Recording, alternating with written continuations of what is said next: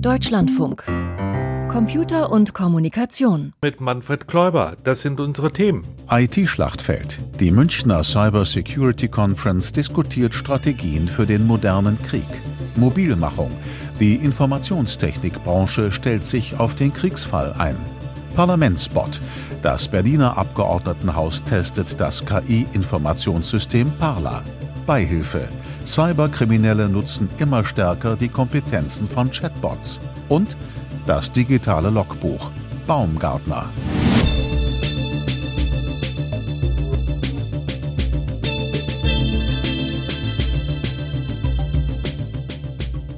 In der aktuellen geopolitischen Situation verschmilzt die Cyberkriminalität mit den staatlichen Akteuren, die mehr und mehr die Cyberdomäne für sich auch beanspruchen.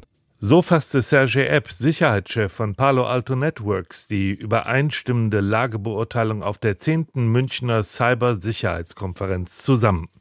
Diese Cybersicherheitskonferenz, die findet immer im Umfeld der Münchner Sicherheitskonferenz statt und die wird ja in diesem Jahr 60 Jahre alt und dauert noch bis morgen an.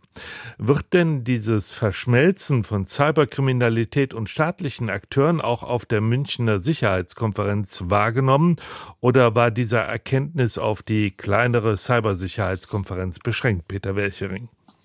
Tatsächlich wurde diese Erkenntnis auch auf der eigentlichen Sicherheitskonferenz diskutiert und wird auch noch am Wochenende diskutiert. Das Thema hatte sich übrigens schon am Montag angedeutet, als Google und Mandiant die erste Vorkonferenz zur Sicherheitskonferenz sozusagen veranstalteten. Diese Konferenz trug den Titel Cybertaktiken in der modernen Kriegsführung. Und dieses Thema hat sich dann auf der Cybersecurity-Konferenz und auf der Sicherheitskonferenz durchgezogen. Die staatlichen Akteure sind dabei natürlich in erster Linie Militärs. Und deshalb rückten und rücken in diesem Jahr eben auch digitale militärische Angriffe in den Mittelpunkt des Interesses hier. Die finden nicht nur auf dem Schlachtfeld statt, zum Beispiel beim Drohneneinsatz gegen Panzer oder Nachschub-Lkw. Nein, die gibt es auch im Hinterland, wenn etwa die Gesundheitsversorgungsstrukturen angegriffen werden und wenn dann Verwundete nicht vom Truppenverbandsplatz in die Klinik im Hinterland kommen können, weil etwa die Transportkapazitäten nach so einem digitalen Angriff nicht funktionieren oder weil die Kliniken nach einem Ransomware-Angriff nur eingeschränkt arbeiten. Und diese Angriffe finden dann auch noch in Ländern statt, die gar nicht direkt Kriegsbeteiligte sind, aber als Unterstützer des Gegners gelten. Diese digitalen Angriffe, die werden erfolgreicher und sie verursachen immer höhere Schäden. Also muss hier nachgerüstet werden. Und was da passieren muss, das wird eben gegenwärtig und das wurde in den vergangenen Tagen in München besprochen. Ja, noch läuft ja die Sicherheitskonferenz, aber was bisher dort und vor allen Dingen auf der Cyber Security Konferenz diskutiert wurde, das fassen wir als Zwischenstand zusammen. Wir arbeiten mit amerikanischen und anderen befreundeten Strafverfolgungsbehörden weltweit zusammen. Wir haben eine gerichtlich genehmigte Operation durchgeführt, um den russischen Militärgeheimdienst GRU aus den Routern von weit über 1000 Haushalten und kleiner Unternehmen zu vertreiben und die Hintertüren zu verschließen. Damit haben wir den Zugang des GRU zu einem Botnetz versperrt, mit dem er in Ländern der ganzen Welt Cyberoperationen durchführte, einschließlich den USA und unsere Verbündeten in Europa. So stellte FBI-Direktor Chris Rye eine von zahlreichen Cyberoperationen vor, die die amerikanische Bundespolizei in Zusammenarbeit mit vielen Sicherheitsbehörden und Partnern im befreundeten Ausland durchgeführt hat. Dabei wurde deutlich, dass staatliche Akteure wie zum Beispiel Militärgeheimdienste solche digitalen Attacken innerhalb ihrer Gesamtstrategie zwar planen, die Durchführung aber übergeben sie oft an Gruppen der organisierten Kriminalität. Sicherheitsexpertin Sandra Joyce von Mandiant Intelligence hat das genauer analysiert. Diese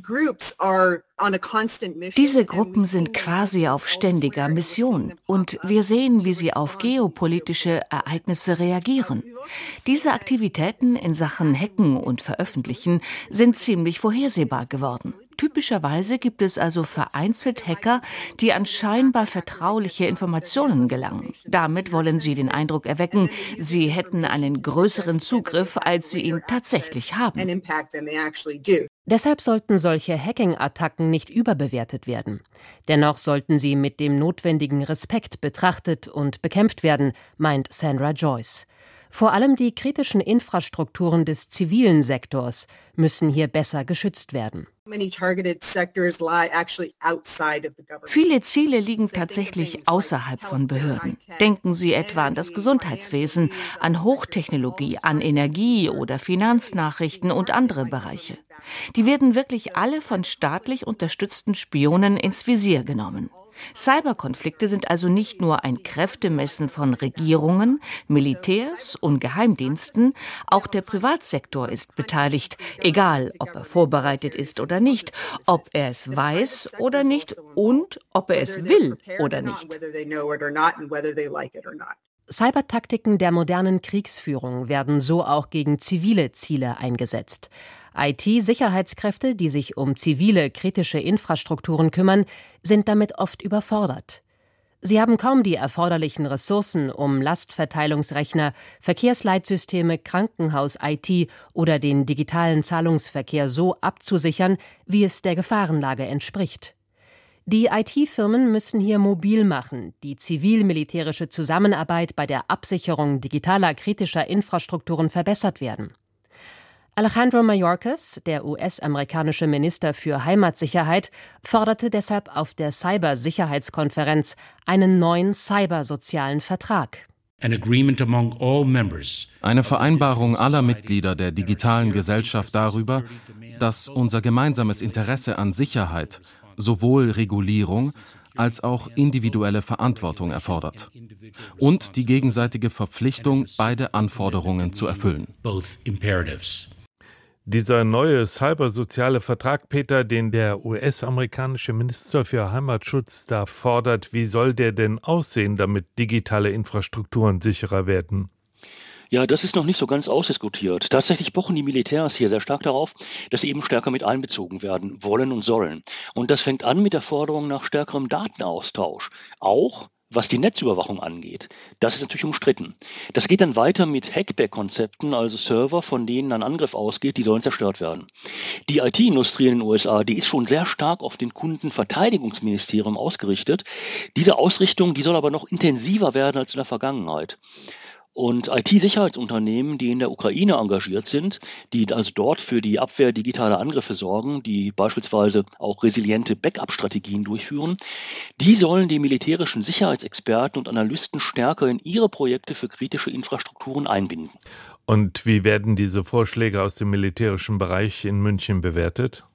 Auf der Sicherheitskonferenz freundlicher als auf der, ich sag mal, benachbarten Cybersicherheitskonferenz.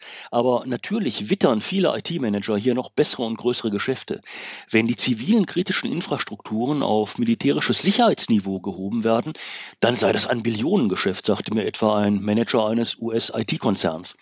Und Sir Jeremy Fleming, der frühere Chef des britischen Abhördienstes GCHQ, der hat da etwas abgewiegelt und der hat gemeint, das seien halt so richtig militärische Ausdrucksweisen, also das käme dann erstmal so ein bisschen martialisch daher.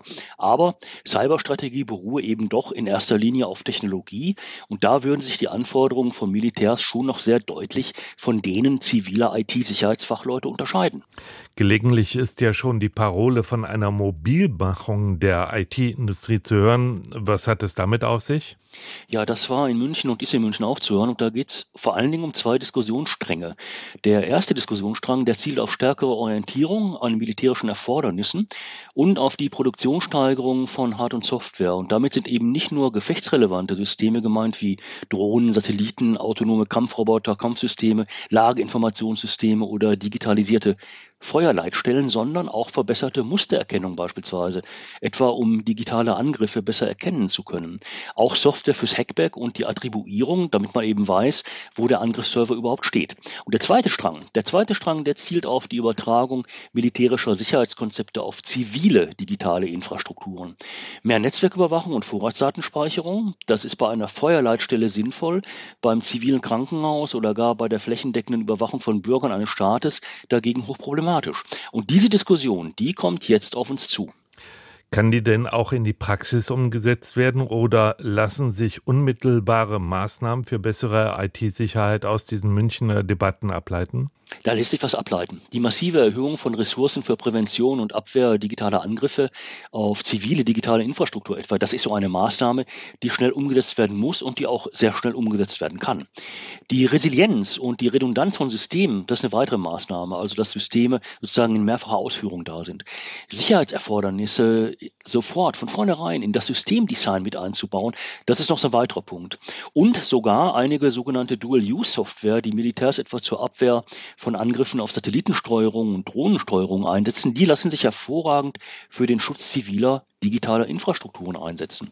Aber da müssen Regeln für die zivil-militärische Zusammenarbeit her, die weit über das hinausgehen, was wir in Deutschland bisher etwa im Katastrophenschutz haben.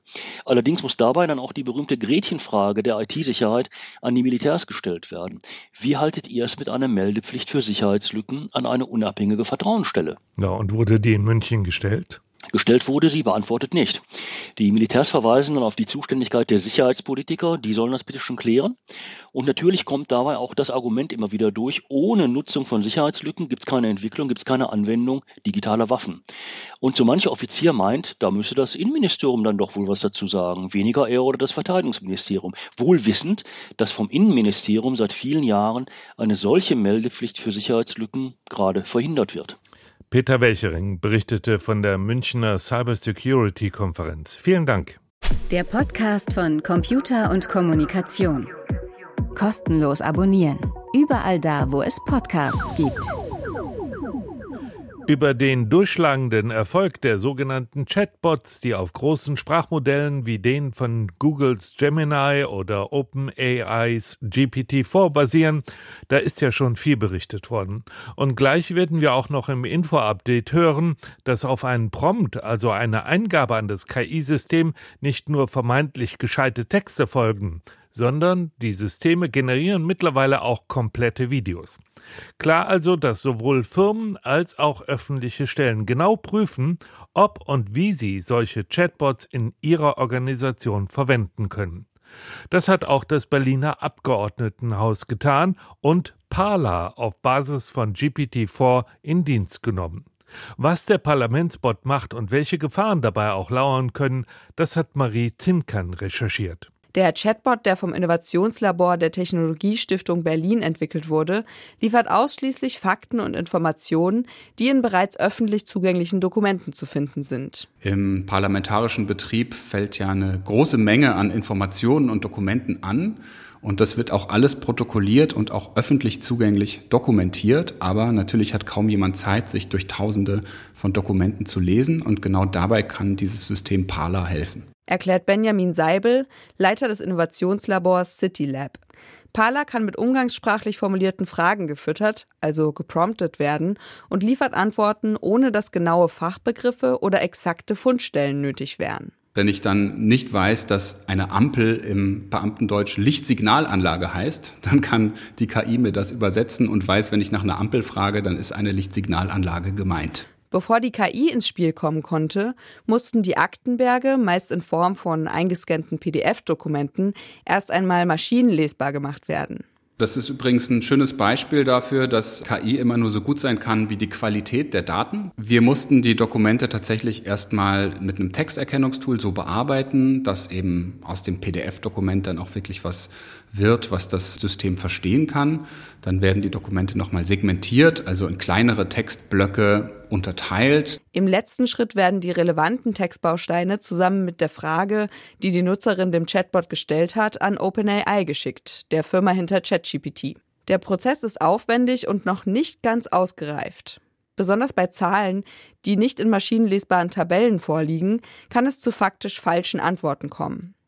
Wer Parler nutzt, sollte deshalb die angegebenen Quellen immer noch einmal durchlesen, sagt auch Jan Lehmann, SPD-Abgeordneter im Berliner Senat. Er hat Parler schon öfter verwendet. Ich kann ja mal auf das Parler gehen und da könnte ich zum Beispiel eintippen, was ist das Transparenzgesetz? Da arbeiten wir schon seit vielen Jahren und es ist schon zweimal gescheitert, das hinzukriegen.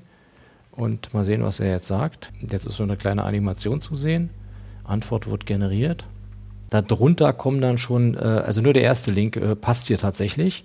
die Vorlage fürs Volksbegehren Einführung eines Berliner Transparenzgesetzes. Ne? Das war die Stellungnahme vom Senat dazu. Das war der erste gescheiterte Versuch. Die nächsten beiden Links beziehen sich dagegen auf ganz andere Themen.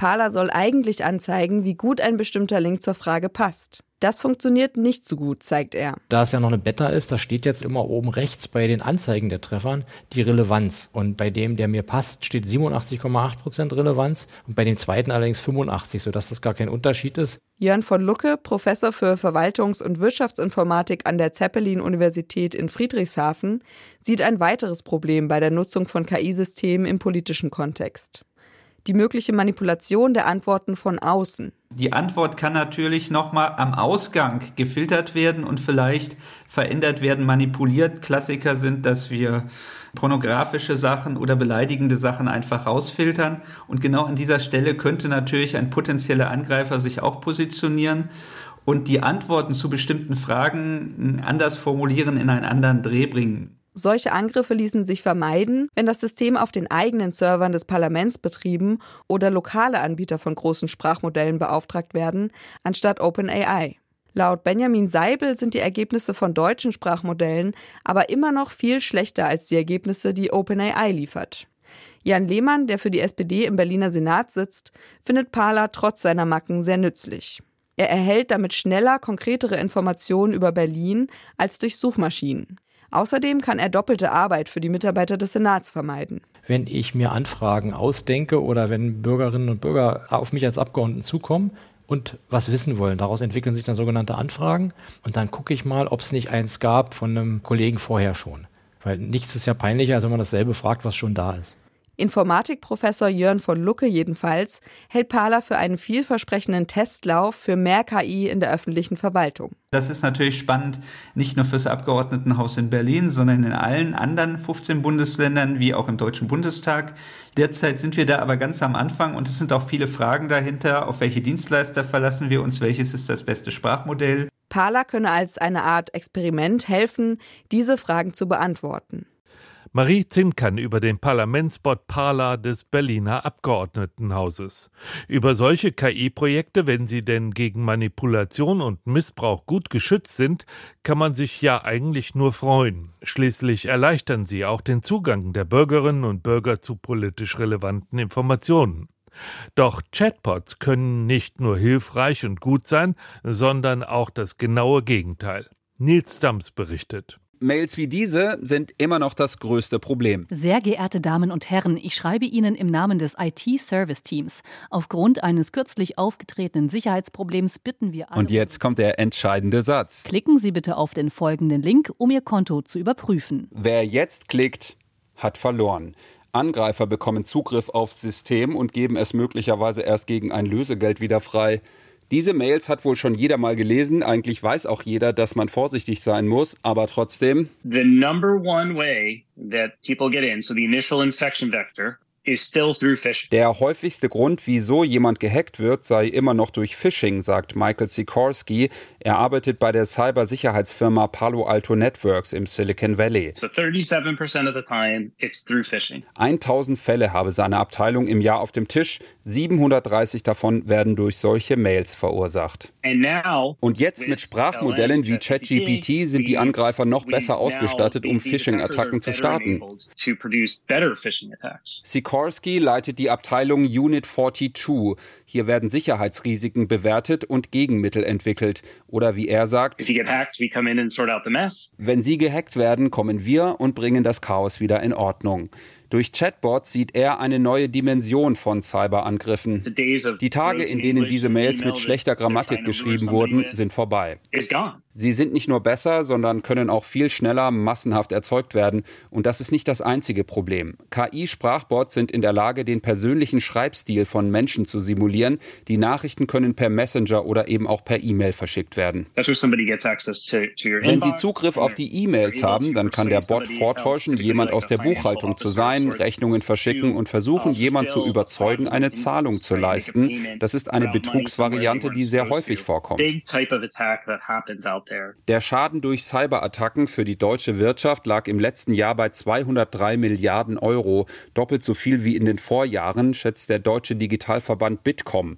und ChatGPT wurde erst Ende letzten Jahres veröffentlicht. Die Sicherheitslage im Cyberraum ist angespannt, sagt Lukas Klingholz. Er leitet bei Bitkom den Bereich künstliche Intelligenz. Das ist natürlich auch mal ein heikles Thema für Unternehmen, weil viele Unternehmen nicht gerne darüber sprechen. Aber es ist natürlich schon so, dass jetzt die Berichterstattung zeigt, die Erfahrungen zeigen, dass diese Angriffe zunehmen. KI bietet aber nicht nur neue Betrugsmaschen durch Chatbots und deren Texte, auch künstlich erzeugte Stimmen werden für den Betrug benutzt. Tatsächlich der KI-Enkeltrick. Anka Reul, KI-Sicherheitsforscherin von der Stanford University. Wo dann ähm, Familien von vermeintlich von Angehörigen angerufen wurden, die gesagt haben, hey, wir sind in Schwierigkeiten und dann um Geld gebeten wurde. Und die Stimmen klangen so wirklich so täuschend echt. Das werden wir mehr und mehr sehen. Sie sagt, der erste Schritt, um was dagegen zu tun, sei zu wissen, was überhaupt möglich sei. Sicherheitsexperte Sikorsky hat drei weitere kostenlose Tipps, die aber möglicherweise sehr teure Cyberattacken verhindern können. Fake Mails, Apps oder auch Fake Webseiten tauchen vor allem zu gerade sehr aktuell diskutierten Themen auf, da besonders vorsichtig sein. Zweitens, sicher gehen, ob es auch wirklich die richtige Person ist, die gerade einen großen Betrag von mir verlangt, das doppelt checken. Und drittens, Unternehmen müssen schnellstmöglich interne Richtlinien einführen, welche Daten in zum Beispiel Chatbots eingegeben werden dürfen. Welche Daten werden verwendet? Sind das Kundendaten oder Patientendaten? Seid vorsichtig, die zu verwenden. Nicht einfach sagen, hey, spielt damit so viel rum, wie ihr wollt. Und übrigens, unsere Beispielmail vom Anfang, klicken Sie bitte auf den folgenden Link, haben wir testweise auch mit einem Chatbot erstellt. Das war problemlos möglich. Darauf haben wir die Betreiber hingewiesen. Nils Dams über Chatbots im Einsatz von Cyberkriminellen. Digitales Logbuch. Computer und Kommunikation. Eintrag 95 6 67. Baumgartner, meldet er sich am Telefon. Na, klingt komisch. Und das sagt doch gar nicht, drücken Sie die Eins. Oder die Zwei oder die Drei. Der wird doch nicht. Ich meine, kein Chatbot, der was auf sich hält, nennt sich Baumgartner. Baumgartner at Landeshauptstadt.bayern ist seine Mailadresse und nicht no reply at Landeshauptstadt. Also nur wegen dem E-Government. So einen EU-Führerschein braucht man jetzt halt, kriegt man aber ganz einfach und bequem mit dem E-Perso und einer Bayern-ID. Was ist E-Government? Dauert keine sechs Wochen und schon kommt eine Mail von Baumgartner at Landeshauptstadt, dass der Führerschein zur Abholung bereit liegt. Und dann noch eine und noch eine und noch eine. Die Mails kommen jetzt minütlich in den Eingangsordner der Bayern-ID. Und dann wird man noch per Mail von der Bayern-ID benachrichtigt, dass eine Mail eingegangen ist. Macht 120 Mails pro Stunde, 2880 pro Tag, 1.051.200 im Jahr. Der größte Denial-of-Service-Angriff in der Geschichte des bundesdeutschen E-Governments. Sowas sei noch nie passiert, sagt der Baumgartner der sich mittlerweile als non-digitale Person geoutet hat. Und eigentlich könne man da ja auch gar nichts tun, weil die ganze IT-Abteilung um diese Zeit immer in der Kantine sei. Aber er werde mal einen Kollegen auf dem Handy anrufen. Und tatsächlich, nach fünf Minuten oder zehn weiteren Mails ist Schluss. Der Spuk hat ein Ende. Ja. Es gibt Leute, die sagen, das wird nichts mehr mit dem E-Government in Deutschland. Das stimmt aber nicht. Mit den richtigen Leuten könnt's gehen. Mit Leuten wie dem Baumgartner. Digitales Logbuch. Name Killer Achim. File closed.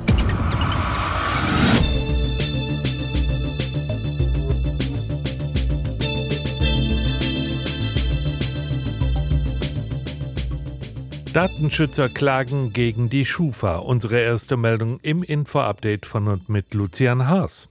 Die Europäische Datenschutzorganisation NEUB wirft der Wirtschaftsauskunftei Schufa vor, gegen die Europäische Datenschutzgrundverordnung zu verstoßen. Die Schufa enthalte den Verbrauchern bei der sogenannten kostenlosen Selbstauskunft bestimmte Daten vor. Viele Informationen würden stattdessen nur gegen Bezahlung über eine Bonitätsauskunft zur Verfügung gestellt, die knapp 30 Euro kostet.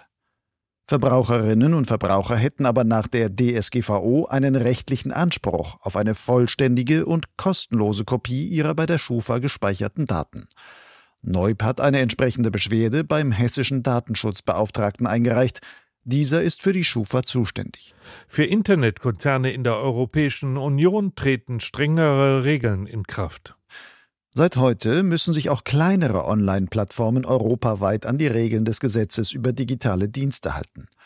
Für Anbieter sehr großer Plattformen wie Google, Amazon oder YouTube gilt dies bereits seit August 2023. Verbraucherinnen und Verbraucher werden dadurch besser geschützt. Die Regeln sehen unter anderem vor, dass Nutzerinnen und Nutzer rechtswidrige Inhalte, Waren und Dienstleistungen melden können. Zudem sorgt das Gesetz für mehr Transparenz bei Werbeanzeigen. Bei Minderjährigen ist es verboten, sie gezielt mit Werbung anzusprechen, die auf persönlichen Daten beruht. OpenAI hat einen KI-Videogenerator präsentiert. Die künstliche Intelligenz namens Sora kann realistisch aussehende Videos von bis zu einer Minute Länge allein auf Basis von Textanweisungen erzeugen. Sie integriert dafür unter anderem Technologien des Chatbots ChatGPT und der Bilderzeugungs-KI DALL-E von OpenAI. Beispielvideos zeigen etwa Mammuts, die durch eine verschneite Landschaft laufen. Sora ist Teil eines Forschungsprojekts von OpenAI. Ziel ist es, künstliche Intelligenz so weit zu bringen, dass sie die physische Welt und ihre Bewegungen verstehen und nachbilden kann. Tech-Giganten schließen ein Abkommen gegen Wahlmanipulation durch KI.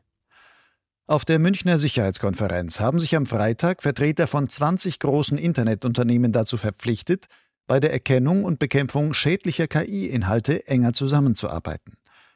Ziel der Allianz ist es zu verhindern, dass Inhalte, die von künstlicher Intelligenz erzeugt wurden, weltweit politische Wahlen beeinflussen. Bei der EID-Funktion des Personalausweises gibt es eine Sicherheitslücke. Ein unter dem Pseudonym Control Alt agierender Hacker hat eine Schwachstelle in der Online-Ausweisfunktion des Personalausweises entdeckt und in einem Blogbeitrag öffentlich gemacht. Ihm ist es gelungen, Login-Daten für die Online-Nutzung des Personalausweises abzugreifen, und zwar mit einer eigenen App anstelle der offiziell vorgesehenen Ausweis-App. Auf diese Weise soll es dem Hacker sogar möglich gewesen sein, unter fremden Namen ein Konto bei einer deutschen Großbank zu eröffnen. Microsoft will Milliarden in Deutschland investieren. Der US-Konzern will damit den Ausbau von künstlicher Intelligenz vorantreiben. Im Gespräch mit Bundeskanzler Olaf Scholz hat Microsoft-Präsident Brad Smith dafür Investitionen von mehr als drei Milliarden Euro in Deutschland angekündigt. Ein Großteil davon soll nach Nordrhein-Westfalen fließen. Dort will Microsoft eine Schwerpunktregion für künstliche Intelligenz einrichten. Dazu gehört auch der massive Ausbau von Rechenzentrumskapazitäten für Anwendungen im Bereich KI und beim Cloud Computing. Sternzeit 17. Februar. Der Mond und das rötliche Stierauge. Heute Abend leuchtet unterhalb des gut halb beleuchteten Mondes ein heller Stern, der leicht rötlich erscheint. Das ist Aldebaran, der in der griechisch-römischen Mythologie als das blutunterlaufene Auge des Stiers galt. Die Bezeichnung Aldebaran stammt aus dem Arabischen und bedeutet der Nachfolgende. Der persische Astronom Al-Sufi hat diesen Namen im 10. Jahrhundert überliefert. Das Nachfolgen bezieht sich auf den Sternhaufen der Plejaden. Die Plejaden stehen ein Stück rechts oberhalb und erinnern an eine Miniaturausgabe des Himmelswagens. In ihrem Lied 2000 Light Years from Home setzen die Rolling Stones Aldebaran ein musikalisches Denkmal. In einer Zeile heißt es, wir haben dich auf Aldebaran gesehen, sicher im grünen Wüstensand. Das verwundert ein wenig, denn Aldebaran ist nicht 2000, sondern nur rund 66 Lichtjahre entfernt. Zudem ist dort nichts grün, sondern rot, denn der Stern ist ein aufgeblähter roter Riese. Sein Durchmesser ist etwa 40 mal größer als der der Sonne. Stünde er im Zentrum unseres Planetensystems, so würde er fast bis an die Bahn des Merkur heranreichen. An unserem Himmel stünde ein riesiger roter Ball. Sein Auf- und Untergang würde Stunden dauern. Weil Aldebaran etwa 150 Mal intensiver strahlt als die Sonne, wäre die Oberfläche der Erde dann in der Tat eine einzige Wüste, wenn auch nicht grün. Der Stern im Stier hat die längste Zeit seines Sternlebens bereits hinter sich. In etwa 5 Milliarden Jahren wird die Sonne ganz ähnlich aussehen.